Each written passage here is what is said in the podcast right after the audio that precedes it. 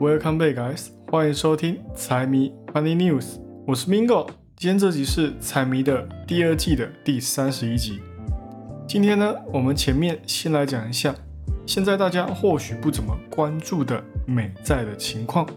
到底那些被美国大肆发行的美债，除了自己人之外，国外的买家都跑哪里去了呢？谁又是国内的主要购债买家呢？现在短期的比较受欢迎，难道长期国债就没人要了吗？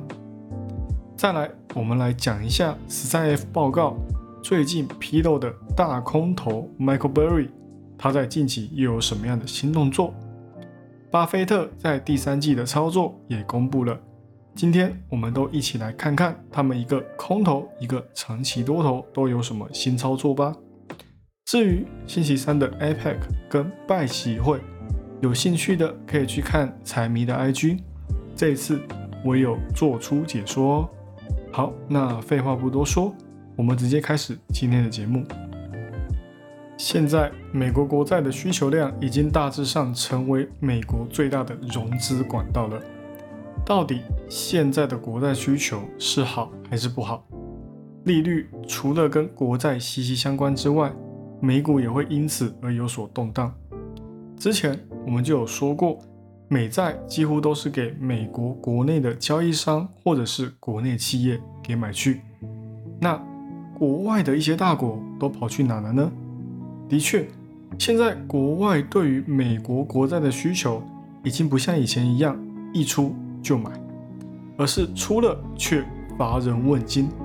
但是偏偏现在的美国政府还是无止境的去超发国债，截止到现在，光是新发出去的债务就已经超过两兆美元了。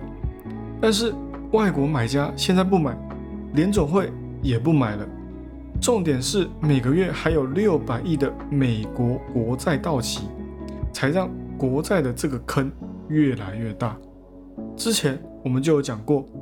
长天期国债的拍卖非常可怜，买家少，美方又一直增添新债，需求呢就开始成为新的问题。后来就被扒出来，大型银行跟国外的买家可能在短中期之内都不会增加对于美债的一个需求。财政部为了避免会有国债上面的危机，就转而发了更多的短期国债。这也就是为什么十年期国债的利率加速下跌的原因。那现在已经跌破了百分之四点五的关键价位。那这些呢，都是这阵子发生在美债上面的问题。只是需求端真的有那么严重吗？难道美债超发真的最后会变成美国的财政赤字上面最大的无底洞吗？国外买家到底又损失了多少？这个财政部在这礼拜终于也给出了答案。国外买家的需求从去年的四千亿美元到如今的三千亿美，整体呢是需求上面流失的百分之二十五。尤其是整个九月，国外买家更是净卖出，新在买入的速度已经开始放缓了。再加上原有的持仓又还在抛售，这些对于国债上面来讲都不是一个非常好的信号。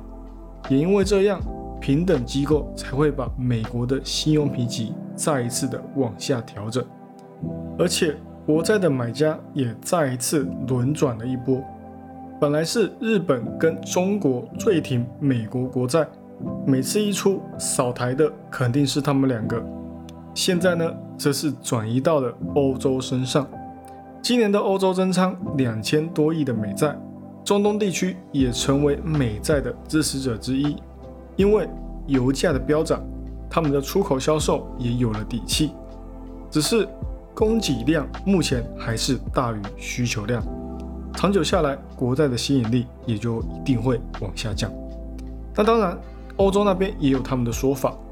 他们买入美债的其中一个原因，就是现在购买美债，除了可以在未来降息的时候赚到国债的涨幅，再来就是可以在汇率上面动点手脚，因为降息之后美元的价值肯定会贬下去，到时候在汇率上面就可以再捞上一笔。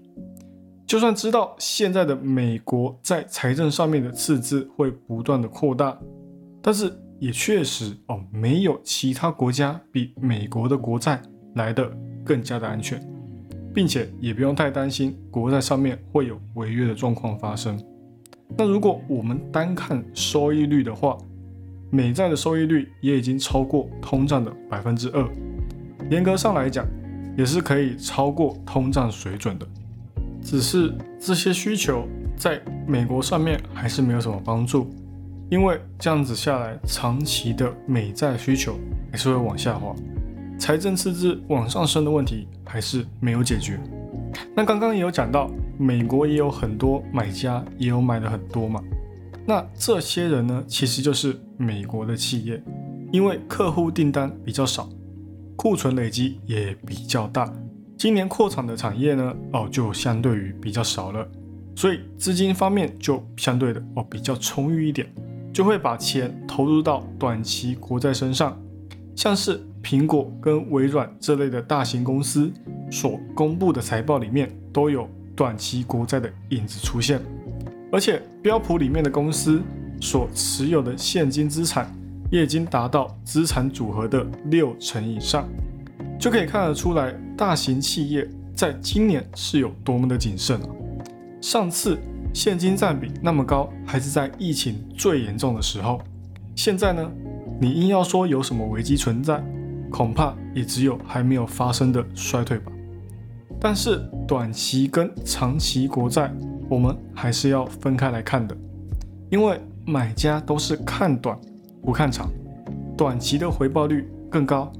买长期的资金，可能要用到的时候还会绑手绑脚。那短期的呢，就比较没有这方面的问题存在。短期的还是会比较吸引现在对于利率比较敏感，还有想要趁之后降息捞一笔的买家。那长期债券的话呢，也就是那些十年期以上的国债，在需求方面可能就还是有点麻烦的哦。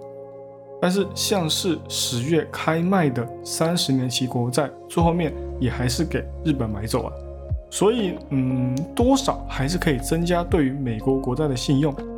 但是如果要比信用的话呢，还真的是没有多少国家的国债比美国还要安全哦。只是明年美国也要进行总统大选，为了选票，很多事情都会夸大，而夸大的代价就是需要更多的钱。所以，拜登在明年是绝对会把人民的福利再推升到一个高峰的。同时呢，财政缺口呢也会被他越搞越大。之后上任的就要接着这个烂摊子继续做。而且，美国本身的债务也已经飙升到三点四兆了，税收再怎么增加也赶不上负债的速度。这也就是美债长期下来必须要面对的问题之一哦。相信很多人都会担心，美国最后面会变成借新债还旧债的死循环。但是美国呢，一直以来都是这样过来的哦，所以这个死循环呢，也很难成为美国最后会垮台的条件。在历史上，美债的买家还是占大多数的。每一次政府的大型举债，最后面呢，也都还是会有大量的买家抢着买入，国债的利率也就会。跟着下降，那之所以会这样，也是因为国家的信誉担保跟自己人的介入，才让国债的供给越来越大，国债的价格也跟着一起尝了甜头。那政府的债务越高，那他们自己的警觉心当然也都会增加嘛，也不会到无法控制的地步啊。而且，殖利率的下降，他们的融资成本也会下降很多。这样子，在发债之后要降息去刺激经济的时候，也可以再一次的压低殖利率的上涨。但是其实哦，这也是有规律的，经济越好，就代表财政赤字也会越低，国债的收益率自然而然也就会继续增加。因为如果不增加，其他的投资工具都比国债还要来的更加有吸引力啊，财政还怎么增加他们的收入呢？银行又怎么去收更高的利息呢？那反过来的话，当然就是现在了。经济不好，政府有大量的举债融资，国债的收益率之所以下降，也是因为对于未来的经济展望预期往下跌，国债才没有那么大的吸引力。那需求上不去，最后呢，只能自己的锅自己填。像是英国哦，他们也是一个非常大的教训，自己的减税呢，减到发生到国债危机的情节，缺口不理，最后面呢，还是会有可能崩盘哦。英国就是一个活生生的例子啊。那对于现在的美债来讲，我们不谈短期还是长期，我们只看现在债券的供需情况的话呢，短期供大于求是不变的。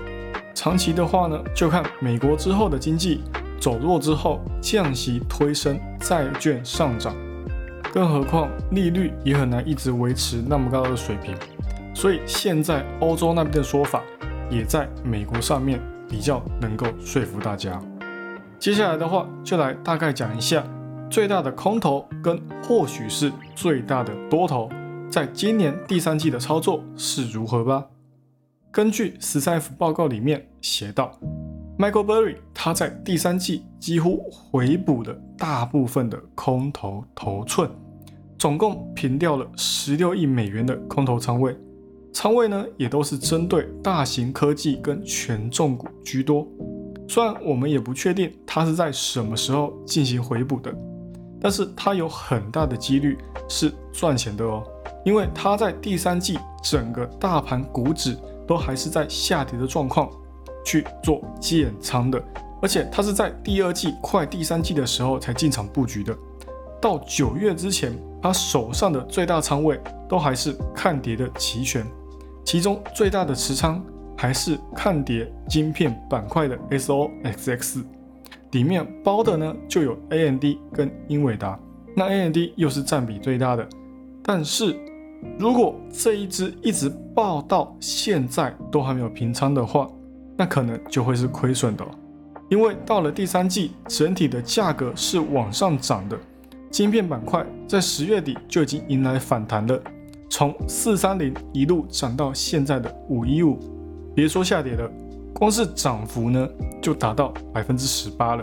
我们现在只能知道它已经从最大的空头转成多头，但是。还看不到他们是在什么时候去看空晶片板块的，也不知道他到现在还看不看空晶片板块，所以这就很难说了。那再来，巴菲特老爷子的操作也是进行了大量的抛售，他在第三季清仓的通用跟强生，还有宝洁跟快递业惨兮兮的 UPS，其中最值得讲的当然还是通用汽车啦。如果从六月开始计算，七月就清仓的话，还能有百分之十五的涨幅可以赚。后面就算没有 UAW 出来搅局，通用的股价到现在还是下跌的。所以，巴菲特真的只进场一个月的话呢，那还是有在 UAW 事件之前脱身的可能哦。只是他会投资通用，也不是很能理解啊，因为他一直以来都是在推崇有庞大护城河的企业。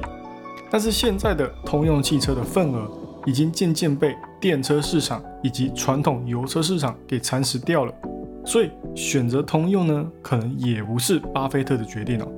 除此之外，他还减持了第二季加仓的雪佛龙跟亚马逊。那整体来看呢，他都是以减仓为主啊。他第三季持仓最多的也是短期国债，看来他在股票市场上面可能还真的没有什么是他能看上的哦。好了，以上就是今天的财经大小事，财迷 Money News 给你阅览国际财经，让你不再对财经感到陌生，让财经与你没有距离。喜欢我节目的朋友们，帮我多多推荐给你的亲朋好友，记得 Follow and Share 一定要给它按下去。还有，不要忘了财迷也有 IG 跟 Facebook 哦，请大家多多帮财迷捧场起来。那就这样喽，我是 Mingo，我们下期再见，拜拜。